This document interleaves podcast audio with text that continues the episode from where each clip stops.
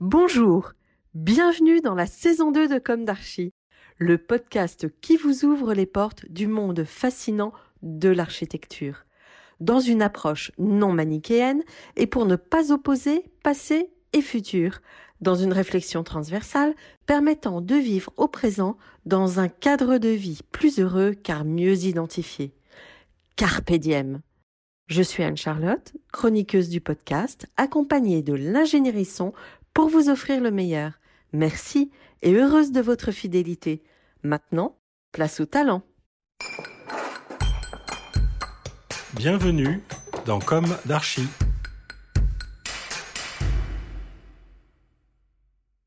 Chers auditeurs, ravis de vous retrouver aujourd'hui en compagnie de Pierre-Louis Taillandier. Bonjour Pierre-Louis. Bonjour Charlotte. Et bienvenue dans Comme d'Archi. Vous arrivez directement de Toulouse, je crois? Oui, par l'avion, euh, directement.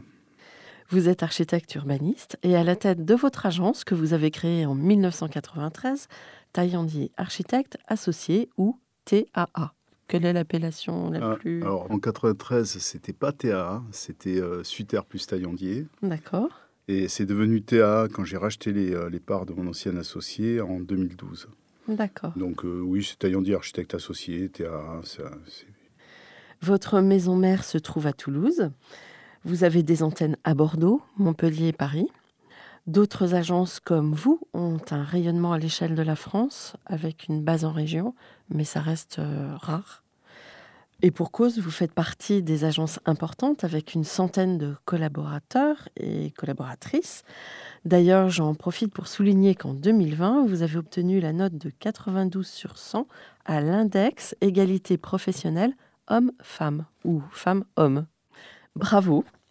Vous vous revendiquez comme une agence généraliste dotée de plusieurs pôles d'expertise urbanisme, architecture, économie de la construction, suivi de chantier, visualisation architecturale, BIM, Building Information Modeling et coordination administrative. Vous travaillez tant dans le public que dans le privé. Vous avez de nombreux clients institutionnels. Et là, je cite, pour parvenir à l'évidence d'une solution architecturale ou urbaine, une méthodologie rationnelle et efficace a été mise en place, construite autour de cinq dimensions contextuelle, intellectuelle, technique, financière et sensible. On va commencer par le début. Quel est votre parcours? Quelle a été votre jeunesse? Où s'est ancrée votre envie d'architecture? Quelles ont été vos études? Euh, bon, ça c'est une vaste question. Je pense que pour répondre à mon envie d'architecture, je pense que c'est pour moi l'architecture ça a été une psychanalyse. Euh, je pars mon père qui sort de l'assistance publique, euh, donc je n'ai pas de, famille d'antécédents, et, euh, par ma mère immigrée italienne, euh, de parents qui étaient eux-mêmes orphelins, ça limite extrêmement toute racine familiale. Et je crois que l'humain a besoin aussi de, racines, et quand on les a pas, eh ben, il faut se les créer. Et je pense que construire mon monde était une façon de, de pouvoir aussi euh, me construire mes racines. Donc euh, une forte euh, capacité de résilience. Oui, alors je pense que je suis passé par, par des, des périodes de révolte sûrement, et c'est pour ça que j'ai fait de la boxe, et ce qui m'a permis de partir aux États-Unis, de décrocher une, une bourse parce que j'étais champion de France de boxe à ce moment-là, quand j'étais euh, sélectionné par l'Académie d'architecture pour le prix des architectes de moins de 30 ans, et je pense que c'est ça qui a fait la différence plus que mon portfolio. Euh, je pense que c'est les deux combinés qui, qui font aujourd'hui euh, sûrement ce que je suis. quoi. Et donc, euh, vous grandissez à Toulouse? Non, pas du tout. Alors moi, je suis né à côté de Nancy, à Pompée. Euh, Pompée, c'était les aciéries de Pompée qui ont euh, forgé les, euh, les éléments de la tour Eiffel, entre autres. Mon père était, euh, était pilote à l'AT, donc après il a quitté, euh, il est rentré à la SNCF. Et on est parti tout de suite en, Ariège, puis après du côté d'Agen. Ensuite, j'ai passé toute mon adolescence à Montluçon, où j'ai passé mon bac E, donc technique et mathématiques, qui donne cette attirance pour euh, les choses assez précises, euh, bien dessinées, euh, techniquement bien pensées. Après, j'avais le choix entre Bordeaux et, Toulouse pour faire mes études d'architecture. Donc je suis allé à Toulouse parce que la ville m'intéressait plus, alors que je pense qu'à l'époque, l'école d'architecture de Bordeaux était plus cotée. Et puis après, j'ai quitté euh, Toulouse, j'ai suivi euh, Barton Myers qui est venu euh, faire un concours d'architecture et d'urbanisme sur Marengo à Toulouse. Et il venait de gagner le pavillon de l'Expo universelle de, de, Séville pour les États-Unis. Et il fallait qu'il aille chercher un architecte d'opération. Et comme il avait apprécié les qualités que, que j'avais mis sur ce concours, il m'a proposé de l'accompagner pour sélectionner cette personne, étant donné que je parlais, enfin, je parle toujours espagnol. Et à l'issue de ce voyage, il m'a dit ben, viens, viens étudier à, UCLA, je suis prof là-bas, en, urban design, et euh, tu pourras travailler à l'agence aussi. Oh oui, sur le papier c'était bien. Après, il fallait que je trouve les financements, puisque mes parents, euh, mon père était euh, euh, simple employé à SNCF, ma mère couturière, donc c'était pas comme ça que je pouvais y aller. C'est comme ça que j'ai pu gagner cette bourse de Lansbury donnée par l'Académie d'architecture, grâce à, grâce à la boxe. Voilà. C'est incroyable. C'est vous, aviez euh, un potentiel de défoulement euh, par la boxe ou qu'est-ce que c'était une école de courage?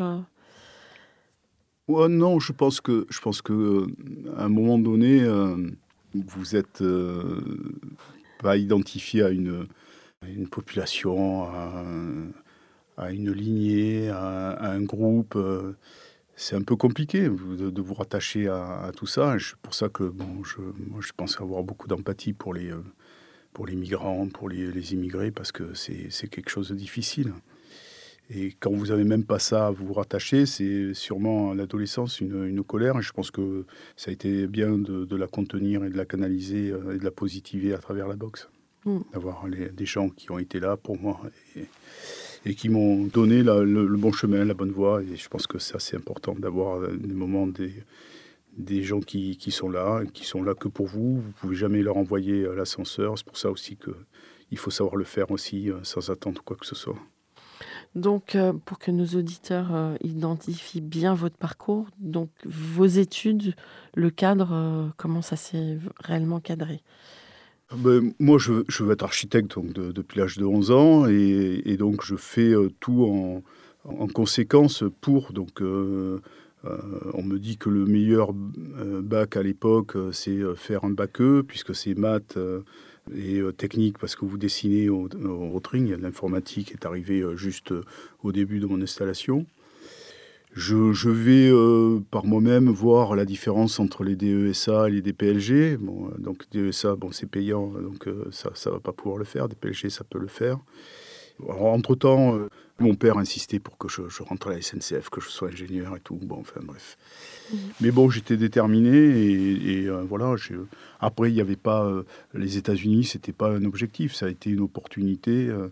Et c'est sûrement la boxe qui euh, permet euh, ce genre de, de, saisir les, opportunités. Ce que je dis toujours, euh, à un moment donné, il y a une, ouverture dans un combat. Si vous la saisissez ou vous la saisissez pas, mais bon, si vous la saisissez pas, ben, c'est perdu, quoi. Voilà. Quelque part, c'est le sport qui vous a amené là, alors? Non? Ah oui, oui, moi, je, je suis convaincu que, que, le sport est une est une échelle sociale.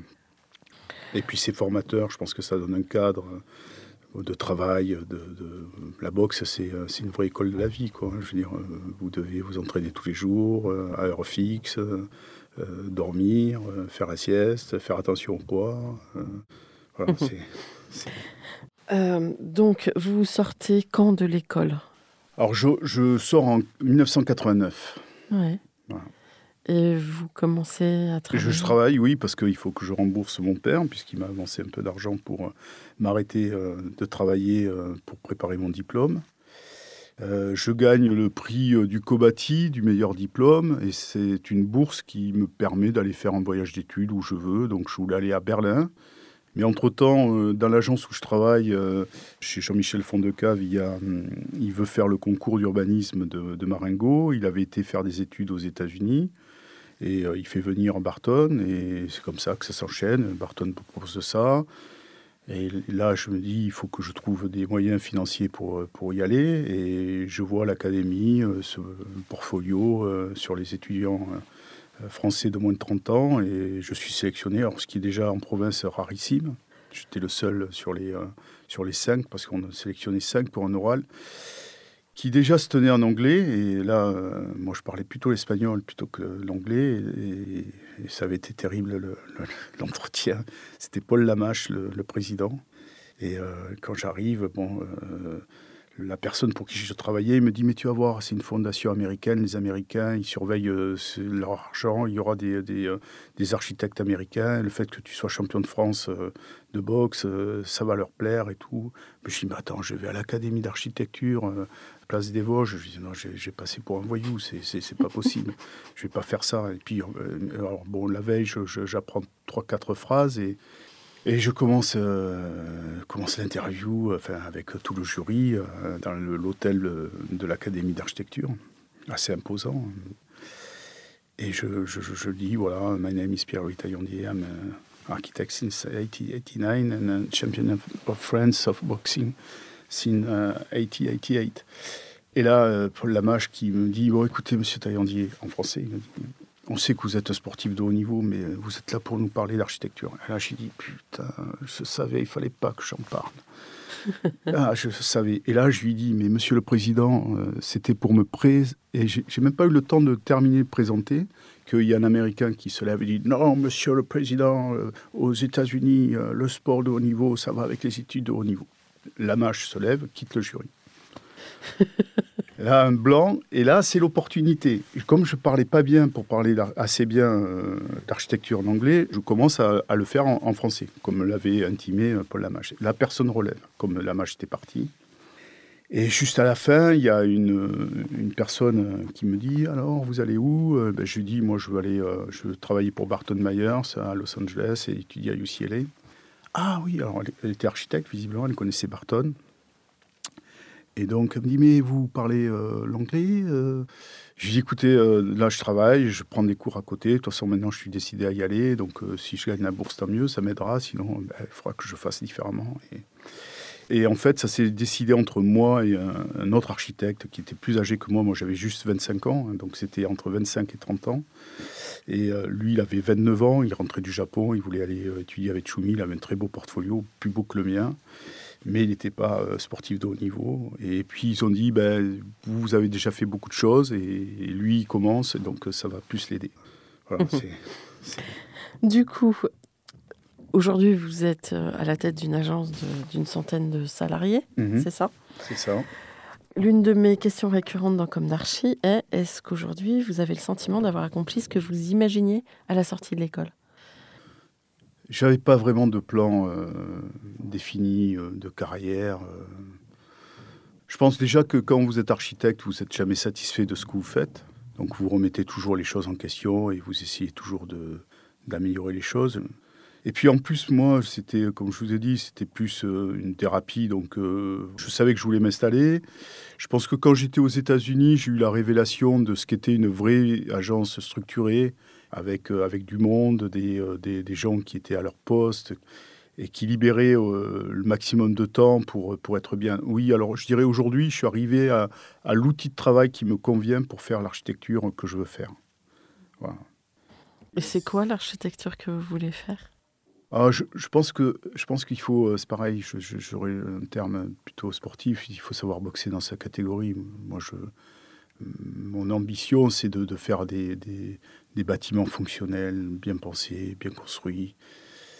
Après, s'ils plaisent, euh, s'ils font la ville, ils doivent faire la ville. Peut-être pas ostentatoirement. Je pense qu'il y a aussi de l'architecture d'accompagnement. Le logement, par exemple, doit être une architecture d'accompagnement de, la ville. On s'émerveille sur, euh, sur des ensembles bâtis euh, osbaniens, 18e à Toulouse, avec la brique. Et franchement, euh, vous voyez une unité et il n'y a pas de, gestes architecturaux plus forts que les uns que les autres. L'architecture de, concours dans les AC a amené euh, une espèce de cliquetis euh, en permanence et je ne sais pas si ça fait vraiment la ville. Donc c'est un vaste débat, mais bon, c'est celui de notre société aujourd'hui. Mhm. justement, est-ce que vous pouvez nous raconter l'histoire de vos projets en regardant sur votre site, j'ai remarqué que vous êtes tout de même très prolifique dans la région toulousaine. Ce qui me semble aussi intéressant, vous menez des opérations de grande envergure, comme votre projet de la Cour du Dôme dans le centre historique de Toulouse, comme beaucoup de plus petits projets de maisons individuelles. Euh, oui, alors c'est amusant parce que cette semaine, j'ai demandé euh, qu'on ressorte des archives le premier projet de l'agence qui a été conçu en 91. J'étais encore aux États-Unis avec euh, mon futur associé, ex-associé, mais qui n'était pas encore un, associé à l'époque. Et, elle n'est est pas, elle est pas sur le site, cette maison, et, parce qu'à l'époque, il y avait, il y avait, on l'avait dessinée à la main. Les photos, c'est des diapositives. On va le sortir. C'est une maison tout en métal. Et c'était assez, assez, drôle parce que je trouve qu'elle est encore euh, beaucoup d'actualité. Euh. C'est vous qui aviez ramené cette technique des États-Unis? Parce que c'est beaucoup plus facile là-bas le métal. Oui, c'est la, structure ballon aussi qui est en, qui est en mmh. bois. Le ballon frame. Voilà, mmh. Exactement. à l'époque, c'était euh, aussi cette idée de, de, faire de. On n'était pas encore dans les, les problématiques que l'on connaît aujourd'hui, euh, même si moi j'ai toujours été attiré par l'environnement et j'ai travaillé là-bas euh, aux États-Unis avec Baruch Givoni sur les, systèmes passifs. Et d'ailleurs, la maison euh, en question est, entièrement axée sur le passif, la ventilation naturelle, rafraîchissement, etc c'était aussi une idée de faire du logement euh, pas cher, donc euh, trouver des techniques industrielles de répétition et de construction qui permettaient d'être plus dans euh, l'industrialisation que dans l'artisanat. Et de par ma formation euh, technique, euh, le, métal était quelque chose qui, euh, qui, me plaisait beaucoup, qui continue à me plaire. Le bois aussi. Enfin, je sais pas, on n'a pas de matériaux de prédilection. par contre, c'est la mise en œuvre du matériau qui nous intéressait, pas de faire du, du fake. Et puis, avec votre attache toulousaine, vous êtes amené à travailler beaucoup avec la brique, j'ai l'impression. Oui, alors c'est vrai que ça a été un, problème quand vous êtes jeune archi. Euh, euh, à l'époque, le poste de Toulouse, c'était pas, on parlait pas de PLU encore, euh, avait une règle où il fallait mettre à minima 30% de plaquettes sur les projets, ce qui était quand même une horreur totale. Donc, c'est déjà de le rédiger de cette façon. Non, je, je, c'est vrai que on, a essayé de faire des choses où on travaillait euh, la brique, euh, mais différemment, avec des bricoteurs d'étage, euh, essayer de toujours essayer de voir avec l'industrie et ce qu'on pouvait faire. Et je pense qu'aujourd'hui, c'est encore plus d'actualité et revenir sur des choses ancestrales comme la brique de terre crue, qui est vraiment aussi un matériau extraordinaire et très intéressant. Euh, vous parliez qu'on était sur le BIM et euh, ce que je veux parachever, donc peut-être un peu peut-être compléter la, première question, c'est arriver à mettre un bureau d'études euh, autour du renouvellement durable et de pouvoir justement calculer tous ces, murs de pisé qui aujourd'hui il y a peu de bureaux d'études qui savent mixer toutes ces techniques et j'aimerais arriver à faire ça. Mmh Alors, on va en revenir à l'histoire de vos projets. Mmh Votre première maison en métal. Oui. Oui, je pense que c'est plus des, projets clés qui ont été euh, clés pas que pour l'architecture, mais pour le développement de l'agence et des rebondissements. Donc, euh, je crois que ensuite, on a passé deux ans où on a perdu concours sur concours et je crois qu'on en a fait 13 d'affilée, on en a perdu 11 et les deux qu'on a gagnés, on les a pas réalisés. Euh, donc au bout de deux ans, on allait déposer le bilan et, et puis j'ai fait les pages jaunes, comme moi je connaissais personne à Toulouse. Hein je suis arrivé à une mairie à Aigrefeuille et le maire me dit Ah, mais euh, vous êtes architecte C'est la première fois qu'on voit un architecte euh, chez nous. C'était un petit village, hein, je crois que je ne sais pas s'il y avait 500 ou 1000 habitants. Mais comme c'était A, euh, donc ça a commencé par le, les premières lettres de l'alphabet. Et puis il avait daigné surtout à me recevoir parce qu'il y en avait beaucoup qui ne répondaient pas, quand vous êtes personne il me dit, mais vous saviez qu'on a une école à faire, enfin une classe à faire? Ben, je dis non, je dis, moi j'ai besoin de travail. Ben, il me dit, suivez-moi. Donc c'était une petite ferme euh, bricolée, et puis euh, donc on a bricolé un truc, et, et on avait pris euh, le, la, femme et l'enfant de, de Miro tableau avec la spirale, et on avait travaillé parce qu'il fallait des verres sérigraphiés pour pas que les enfants se fassent mal, etc. Et on avait tout décliné, ce petit projet qui a été publié après comme comme architecture euh, de, la région. Et voilà, ça s'est enchaîné comme ça. ça a été, je pense, le projet qui a fait basculer, qui nous a fait rentrer les honoraires et puis qui nous a permis d'avoir une première publication. D'accord. Et du coup, après, ça s'enchaîne sur un programme précis ou sans Non, sans- non, non, non. Je veux dire jusqu'en euh, jusqu'en 2000, euh, on, on fait euh, on fait essentiellement du, euh, du marché public. Mhm. Alors qu'au début, je voulais faire du logement parce que c'était plus simple et c'était moins risqué, euh, parce que je, savais que j'avais fait beaucoup de concours chez les autres agences et je savais un peu la, complexité de, l'investissement. Euh, quand on a commencé, il n'y avait pas encore la loi MOP, donc tous les concours n'étaient pas rémunérés, euh, c'était un gros investissement. Quand vous faites ça, vous faites autre chose. Et 2000, ben, on, a encore un coup euh, dur. euh, On se fait planter sur, euh, par un promoteur sur un projet, et puis on gagne deux concours consécutifs. La surélévation du théâtre du Capitole, et puis le, lycée, le lycée de Blagnac. euh, bon, je suis moins satisfait du projet parce qu'on était plusieurs associés qui n'ont pas tenu le projet, mais le théâtre du Capitole, c'était emblématique. Quoi. Je veux dire, quand on connaît l'importance du théâtre du Capitole dans le monde de l'opéra, faire sa surélévation dans un, un bâtiment historique, euh, centre historique. Et nous, on a continué après à travailler, euh, bien que je n'ai pas un diplôme euh, de Chaillot, euh, vraiment dans l'architecture patrimoniale. Et puis après, il y a la caisse d'épargne, pareil, qui est un bâtiment haussmannien, un des plus beaux bâtiments haussmanniens de Toulouse. Alors c'est vrai que quand les Parisiens voient le, le projet de la pierre, tout ça, ils sont habitués, mais nous à Toulouse, c'est un peu rare, c'est extrêmement rare. Et euh, pareil, c'est un, bâtiment que, que- il y avait 3000 mètres carrés, on l'a passé à 6000. Et puis on a, on a re- retravaillé avec des, euh, des volets euh, qui permettent de, briser la lumière, de la filtrer en, inox poli. Et il y a un, des grands archis de, Toulouse qui vient de, prendre sa retraite, euh, c'est Gérard Ruet, qui est aujourd'hui euh, Cardetué et qui c'est devenu Cardam, qui citait ce bâtiment comme un des bâtiments exemplaires de, Toulouse. Oui, bah D'ailleurs, dans les agences euh, implantées en province, c'est Cardam, euh, Ouais. l'agence à laquelle je pensais. Et puis après, après, bien évidemment, il y a, euh, il y a des petits projets qui, qui, qui comptent pour nous, mais qui sont moins connus. Un petit, euh, la Garonnette. euh, et puis après, il y a le, le concours qu'on a gagné avec REM, qui pour moi euh, est emblématique, c'est le mythe. Mhm. On a failli gagner euh, l'écart d'argent, hein, on a été finaliste. Mhm. Je crois que bon, on n'a pas eu de chance. Il y avait, euh, le, projet des Grafton. euh, et euh, faire un parc des expos en plein Covid, ça l'aide pas trop. Quoi. Donc, je pense qu'on aurait, on aurait peut-être attendu un peu cette année. Je pense que ça aurait été plus profitable de le présenter à l'écart d'argent cette année. Mais bon, c'est comme ça. Mhm. Vous avez déjà esquissé quels sont vos projets emblématiques? Vous voulez en parler un peu plus? Oui, alors en ce moment-là, on, on- on livre et on va bientôt communiquer dessus. C'est les, euh, les Halles Latécoère. Euh, C'est, le, c'est un bâtiment euh, assez extraordinaire. C'est toujours pareil, c'est un bâtiment euh, patrimonial. Donc un peu complexe puisque le, il est monument historique, mais au titre immatériel de l'industrie aéronautique à Toulouse. Mhm. C'est de là qu'a commencé l'aéropostale. Donc, euh, Monsieur Latécoère a, a commencé à faire des, des wagons dans cette usine. Puis après, il est passé aux avions. Et puis des, des avions, après, il, y a eu, il a continué en créant l'aéropostale. Et donc, euh, Vous êtes associé sur ce projet? Oui, j'ai euh, Pierre-Yves Caillot, qui est euh, architecte des monuments historiques, Mhm. puisqu'il fallait un MH. Mhm. Et euh, Pierre-Yves, euh, Pierre-Yves, on a appris à se connaître euh, et à s'apprécier. Et, et puis, il me sollicite maintenant parce qu'il aime, bien. notre- enfin, je laisserai parler à ma place un jour s'il vient à votre micro, mais notre façon d'aborder euh, le, le patrimoine de manière décomplexée, comme il dit. Voilà.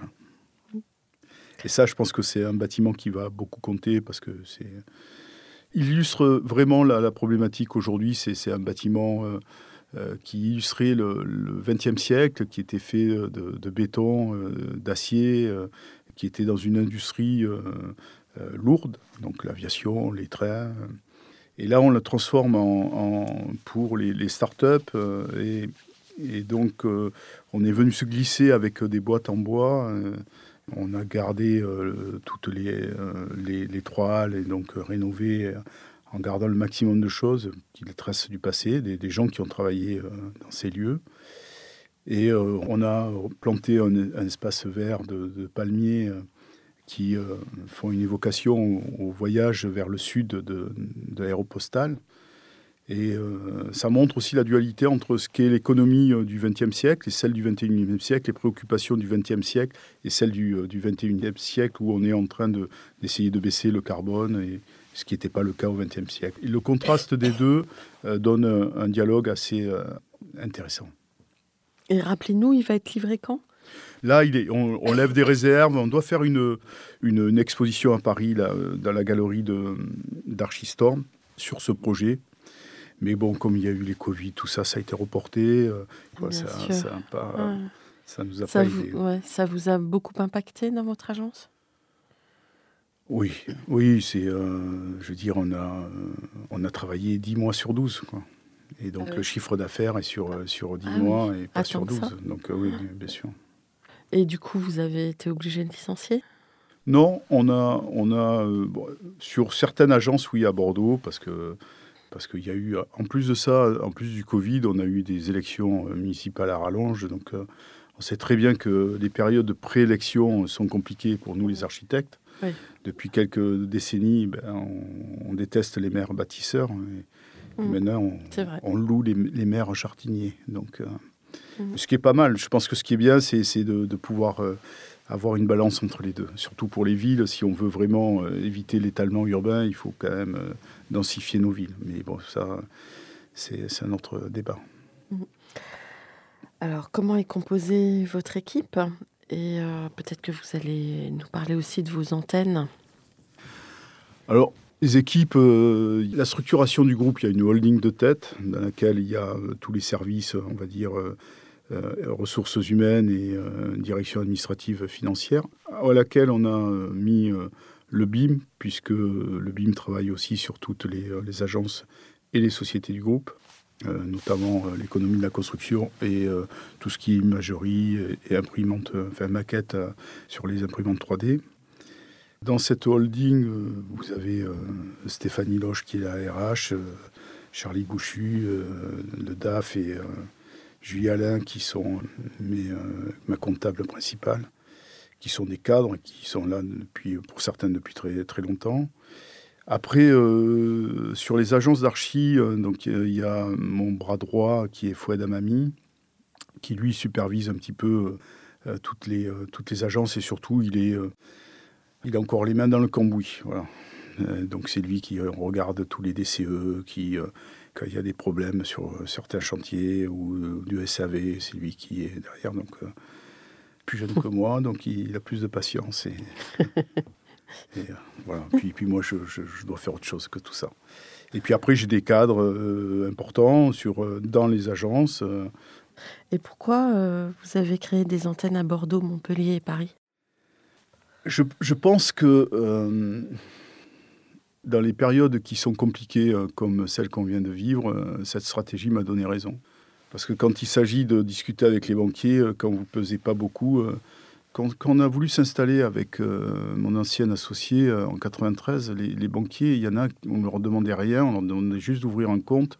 Ils nous refusaient le compte. Quand vous avez une structuration comme la nôtre, c'est plutôt eux qui viennent vous voir pour vous proposer des services. Et l'argent qu'on a pu lever euh, grâce à la, force de notre structure avec le PGE nous permet d'avoir une trésorerie qui nous permet jusqu'à présent euh, d'avoir pu garder nos effectifs et euh, d'être passé à travers les gouttes. C'est aussi la province, c'est comme tout, je pense que c'est, vous savez, la main, il y, a, il y, a, le côté réversible des choses. Donc une bonne chose cache une mauvaise chose. En province, dans une petite ville, enfin une petite ville, tout est relatif, mais vous avez accès à, facilement à tout le monde. Mais au bout d'un moment, euh, ben, ça s'épuise vite. Voilà, ça s'épuise vite. Vous êtes euh, toujours la personne euh, en cible. Euh, voilà, on vous juge même plus pour, pour ce que vous produisez, mais pour ce que vous représentez. Donc l'idée de stratégie d'avoir des antennes à côté, c'était accompagner aussi du développement pour justement ne pas rester que sur la région euh, Midi-Pyrénées qui est devenu Occitanie, donc euh, Montpellier, ça devenait une, une, logique. Bordeaux était plus logique puisque nous, c'est le lit de la Garonne et donc les échanges sont, euh, sont plus fluides. Moi, j'ai travaillé pour la région Aquitaine avant de travailler pour la, région Midi-Pyrénées, par exemple. Donc ça, c'était une stratégie. Puis je pense que dans la, l'ordre des architectes aujourd'hui impose de rester un architecte à 51% dans une société. À mon avis, ça, ça ne va pas durer. Mm. Ça ne va pas durer, ça va exploser comme ça s'est passé chez les notaires, chez les avocats, etc. Cette histoire de monopole. Et donc à un moment donné, il se pose aussi la, question de comment vous faites évoluer un outil de travail. Est-ce qu'on est, qu'on est capable, nous, euh, Français, de faire des SOM, d'avoir cette euh, pérennité d'une culture d'architecture dans le temps? Est-ce que c'est nécessaire? Est-ce que ce n'est pas nécessaire? Pour nos auditeurs, vous pouvez préciser qui est SOM euh, euh Skid Owen Moore, qui sont des architectes américains. Et de Chicago et depuis oui, très de, de New York. À votre avis, quels sont, euh, en dehors de l'aspect financier euh, des banques, etc., dont vous avez déjà parlé, et de votre stratégie de vous étendre un peu sur le territoire en région pour avoir un accès plus dense à la commande, en dehors de ça, qu'est-ce qui, à votre avis, vous a permis d'arriver justement en région à une taille d'agence qui est quand même très conséquente? Des compétences que les autres n'ont pas non, non, non, non, non, non, non, ça, ça serait présomptueux. Non, je pense que j'ai un côté pragmatique et organisé. Euh, quand je faisais mes études d'archi, euh, je, disais, je, m'entraînais euh, tous les soirs. Il fallait que j'organise mes choses, mes, projets d'une certaine manière pour pouvoir les rendre. et et moi, je ne fais pas ça pour euh, faire plus de projets. C'est pas la question. C'est la question, c'est d'avoir accès à une commande intéressante. Quand vous faites le, le, mythe, euh, qui, est, euh, qui a été à un moment donné un des plus gros chantiers d'Europe, si vous n'avez pas une agence conséquente, vous le faites pas. Hmm. Donc, si vous voulez vous confronter à des projets comme les Halles qui font presque 30 millions d'euros, si vous n'avez pas une, une, une, agence conséquente, vous ne le faites pas. Euh, c'est les grosses agences qui, euh, ben, qui sont en région parisienne qui viennent les faire. Donc euh, l'idée, c'était de pouvoir faire ce genre de choses et puis surtout, moi, de me libérer de tout ce qui m'embête, la, finance, les, ressources humaines, les contrats, les trucs. Je, moi, je fais plus les entretiens d'embauche. Je, je, viens parler avec vous à Paris, voilà, je prends l'avion, c'est super.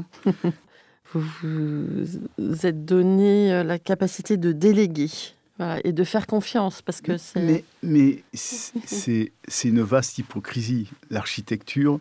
Euh, ne se fait pas tout seul. Se fait pas tout seul. Mm. Vous avez des, vous avez des ingénieurs, vous avez des collaborateurs.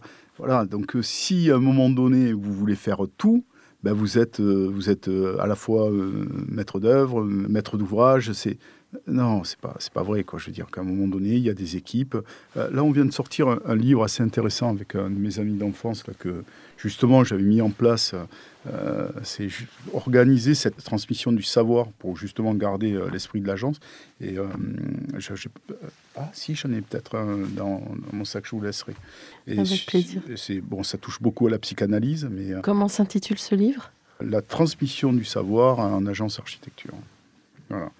Donc, visiblement, ça n'a jamais été fait, voilà, d'expliquer comment on devient architecte en agence architecture avec toute cette problématique de savoir, mais moi j'ai plus le temps de former euh, les, assistants, donc je formais euh, tous mes cadres, comment mes cadres euh, forment les assistants avec cette même volonté, ce que l'on veut mettre en place dans notre agence, cette, cette rigueur dans le, dans le dessin, dans la construction, dans l'usage. Voilà. Et puis après, à un moment donné, ben, cette dernière dimension sensible qui fait qu'à un moment donné, ben, le projet il bascule ou pas dans quelque chose qui va émouvoir ou, pas émouvoir, mais s'il n'émeut pas, il fait la ville et il fonctionne bien, c'est déjà pas mal. Mm. Je pense qu'il faut euh, revenir aux fondamentaux, c'est-à-dire que il faut regarder euh, déjà le programme. Euh, quand on fait un bâtiment, quel qu'il soit, que ce soit de logement, de bureau, il y a des gens qui vont y vivre, qui vont y travailler, et déjà c'est que ces gens-là soient bien dans ce qui vont vivre au quotidien dans le bâtiment que vous faites. Et puis après, il y a, le, il y a aussi euh, ce que vous avez laissé sur le bâtiment, même si on parle de durée périssable d'un bâtiment, mais euh, aujourd'hui, un bâtiment dure plus longtemps que la vie d'un homme. Donc, euh, et puis si, s'il a quelques qualités... Oui, heureusement. oui, mais ça n'a pas toujours été le cas. Il y a eu, il y a eu une, une période où moi, quand j'étais aux États-Unis, Franck Gehry, c'était l'architecture éphémère. Quand on faisait des trucs, ça disparaissait, puis ça, on refaisait autre chose, etc. Mais je pense que l'architecture, c'est quelque chose qui est, qui est fait de permanence. Euh, ce que vous avez comme discussion, tant qu'on sera des, des individus euh, avec une taille à peu près euh, similaire, moyenne, et fait de, de sens qui sont les nôtres, l'ouïe, l'odorat, le regard, le rapport à l'espace restera le même. Et je pense qu'il n'y a, que deux types d'architecture, hein. c'est la, classique et la baroque.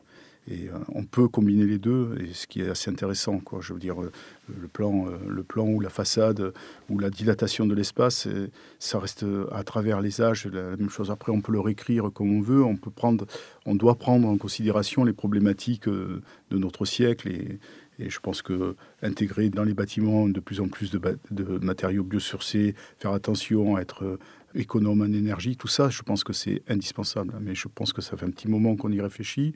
On l'a perdu de vue pendant peu de temps, parce qu'il y a, y a un siècle de ça, on ne vivait pas de, la même manière. On, faisait attention à, l'énergie qu'on consommait, à l'eau qu'on consommait. Mm. pour d'autres raisons, parce que c'était cher et que les gens devaient faire attention. Mais aujourd'hui, on doit le faire parce que ben, euh, c'est nos propres ressources qui, euh, qui, en dépendent. Et je pense que l'architecture n'est que le reflet de notre, de notre société. Mm. Et donc, euh, tout ça, vous le mettez en application dans vos... Ah, j'essaye, j'essaye. J'essaye, c'est c'est pas c'est pas tous les jours facile. Hein, je veux dire, je pense que euh, le, le, Covid et le confinement a accéléré les choses sur beaucoup de, points, et je pense que on est en train de, de, prendre conscience que le monde est en train de changer et qui doit changer surtout. Hmm. Et, et, je pense qu'il y a malheureusement il y a des gens qui s'accrocheront toujours, et, euh, et, je vois dans la profession de promoteur, il y en a qui comprennent pas et qui continuent à faire les choses comme au XXe siècle il y en a d'autres qui l'ont compris. Donc, euh, bah, il faut accompagner euh, ceux qui n'ont pas compris et, puis encourager ceux qui ont compris. Mm. Je pense que la, pression parisienne est, d'autant plus forte politiquement qu'on voit bien que les gens, ils n'en peuvent plus des, embouteillages. Il faut changer euh, ça. Je veux dire, passer du temps dans les embouteillages, polluer l'air qu'on respire après, il y, a, une espèce d'aberration. Donc forcément, bah, euh, quand vous habitez dans un petit village de la Creuse où vous n'avez pas d'embouteillage et de, complications, vous êtes peut-être moins sensible à faire du matériau biosourcé euh, et euh, des, tramways. voilà. Mmh, très juste. Mmh. Donc, mmh. donc oui, je pense que nécessité fait foi. Et donc oui, les grandes métropoles conjuguent toutes les problématiques de notre société aujourd'hui. D'accord. Comment imaginez-vous le monde d'après puisqu'on en parle actuellement du monde d'après, beaucoup. Euh, je viens de lire une, BD là, que, que mon ami d'enfance, la François Missonnier, là, qui, est, qui a été le créateur de Rock en scène, qui m'a offert ça. Mmh. C'est Carbone et Silicium de, de Mathieu Babé. Mmh. Euh, c'est désespérément magnifique. Le, livre est, très beau et, et, je pense que si on ne fait pas attention, on peut arriver à, ces scènes d'apocalypse. Il y a beaucoup de raisons de, croire, d'être pessimiste. Alors, je pense qu'il y a d'autres d'autres voies et je pense qu'il faut rester optimiste. Moi, je suis optimiste, mais il faut vraiment euh, que les gens prennent conscience. Il faut, il faut des, euh, changements radicaux dans notre. Alors, je pense qu'il ne faut pas une, écologie punitive, mais une écologie euh, rigoureuse. oui, heureuse aussi, optimiste il faut accompagner les gens. Après, euh, après il, y a des, il y a des vraies problématiques de surpopulation, de surconsommation des, des richesses. Je pense qu'il faut que nous, on, arrête de penser euh, euh, l'urbanisme en termes de, cartographie, mais en termes de géographie. Il n'y a, rien de plus débile de penser que la rivière, elle s'arrête à une ligne qu'on a, tracée. Si on raisonne en, en, écosystème, il faut, il faut penser par des vallées, il faut penser par des, euh, euh, des euh, littorales, voilà, c'est ce genre de choses. Donc ça, ça serait une première chose. Je pense qu'il faut même aller plus loin que ça. C'est-à-dire qu'il faut... Je pense que je, je, l'écris dans un, texte. Je pense qu'il faut, il faudrait des zones humanisées, des zones non humanisées.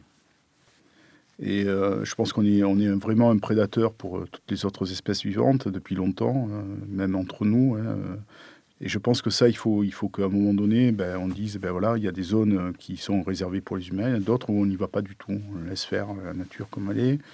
Il faudrait avoir cette culture de dire euh, empreinte zéro. Voilà, on arrive sur Terre, ben, on repart et, avec un objectif un peu plus vertueux, peut-être de dire, on, va essayer de l'améliorer plutôt que de le détériorer, quoi, de retrouver, laisser un peu meilleur que ce qu'on a fait. Bon, tout ça, c'est des vœux pieux, mais, mais il faut vraiment le faire. Quoi, c'est parce que Et vous arrivez quand même un petit peu à vous poser ces questions quand vous construisez?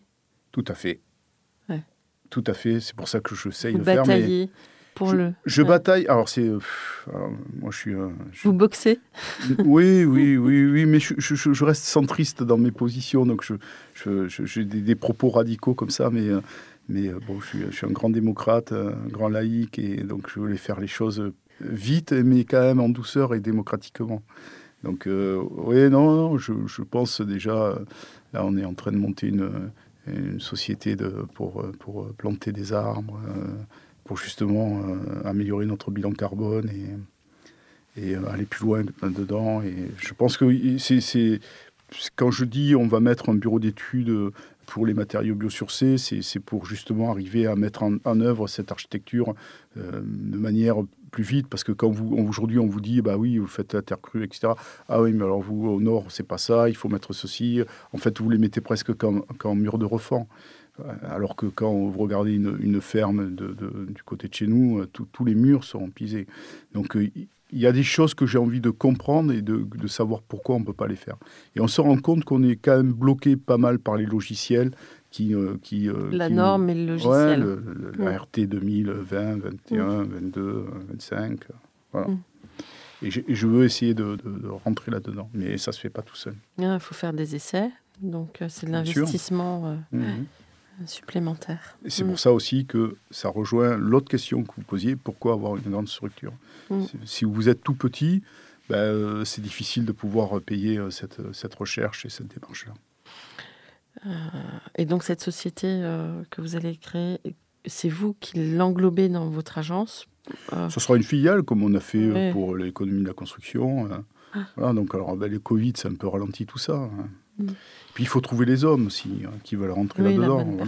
Parce que là, c'est des ingénieurs, c'est des gens qui ont envie de, rentrer dans un, dans un, projet. Donc on en a rencontré quelques-uns, ils, ont hésité. Ben, pour l'instant, c'est pas fait. Mais bon, c'est en cours. Hmm. Quel conseil donneriez-vous aux étudiants en architecture aujourd'hui? Ben, Pendant leurs études, c'est d'être curieux. Aller euh, écouter des conférences, voir des projets, euh, voyager, euh, travailler dans, dans, différentes agences connaître différentes cultures. Et puis après, euh, après c'est, euh, croire, euh, croire en eux, quoi, parce qu'il n'y a, y a que ça. Quoi. On va, on va sans, sans arrêt les décourager. Moi, j'étais à une remise de prix il y a, a 3-4 ans, je ne citerai pas l'architecte qui a, qui a fait la conférence, mais bon, il y avait beaucoup d'étudiants qui étaient là pour l'écouter et, et il les a pourris. Quoi. Donc je pense que c'est pas. Euh, c'est vrai que c'est un métier extrêmement difficile. Euh, on, l'a évoqué. Euh, mais bon, c'est un métier qui fait rêver beaucoup de personnes et, qui, qui est dans la loi française d'utilité publique. Donc on rend, on, rend, service. Hmm. Un mot de la fin Une conclusion? Je pense que c'est ce qu'on disait. Il faut savoir concilier une vie personnelle et une vie professionnelle. Mmh. Et euh, votre agence parisienne qui va prendre euh, dans cette période post-Covid euh, qui se dessine peut-être plus d'ampleur? Ah ben écoutez, oui, moi je, je, je, pense que, comme on l'évoquait, il faut lier les, projets personnels aux, projets professionnels. En tout cas, moi c'est mon équilibre. Et donc là, je, vais m'implanter un peu plus. Là, j'ai pris un appartement sur Paris je deviens propriétaire à Paris. Euh, ma fille aînée pourra vivre avec moi. J'aurai mon autre maison à Toulouse avec ma fille cadette. Et puis, euh, l'objectif, c'est de, faire grandir Paris euh, comme on a su faire grandir Toulouse. Ça sera un beau challenge. Merci beaucoup pour votre témoignage. merci, chers auditeurs, pour votre écoute. À bientôt pour notre prochain numéro. Et d'ici là, prenez soin de vous. Au revoir. Au revoir.